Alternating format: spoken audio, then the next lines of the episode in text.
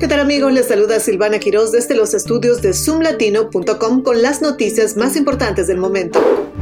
La vacuna de Johnson Johnson contra el COVID-19 ya no está disponible en Estados Unidos. Los Centros para el Control y la Prevención de Enfermedades, CDC, han informado que todas las dosis restantes han caducado y se ha instruido a los proveedores de desechar las que les quedaban. Aproximadamente 19 millones de personas en el país han recibido esta vacuna, pero aún quedan alrededor de 12,5 millones de dosis sin utilizar. El uso de emergencia de la vacuna se limitó el año pasado a adultos que no podían recibir otras vacunas debido a un riesgo de coagulación sanguínea rara y peligrosa.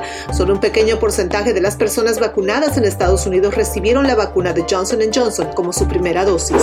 El brote de gripe aviar más mortífero en la historia de los Estados Unidos está generando creciente preocupación en el Congreso y los investigadores del Departamento de Agricultura están esperando los resultados preliminares de cuatro ensayos de vacunas para aves. Algunos legisladores están considerando la idea de una campaña de vacunación que durante mucho tiempo se consideró una idea marginal debido al costo y las posibles consecuencias. Los grupos comerciales advierten que las aves vacunadas no serían aceptadas en muchos mercados extranjeros, lo que afectaría las exportaciones la Corte Suprema ha acordado escuchar un caso sobre si los legisladores demócratas deberían poder demandar para obtener documentos relacionados con el antiguo hotel de Washington DC del expresidente Trump.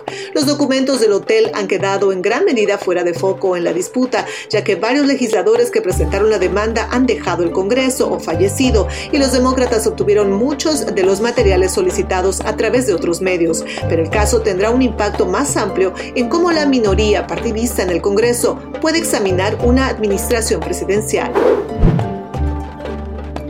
Así llegaron las noticias más relevantes del momento gracias a zoomlatino.com. Los invito a continuar en sintonía de radioéxito24.com.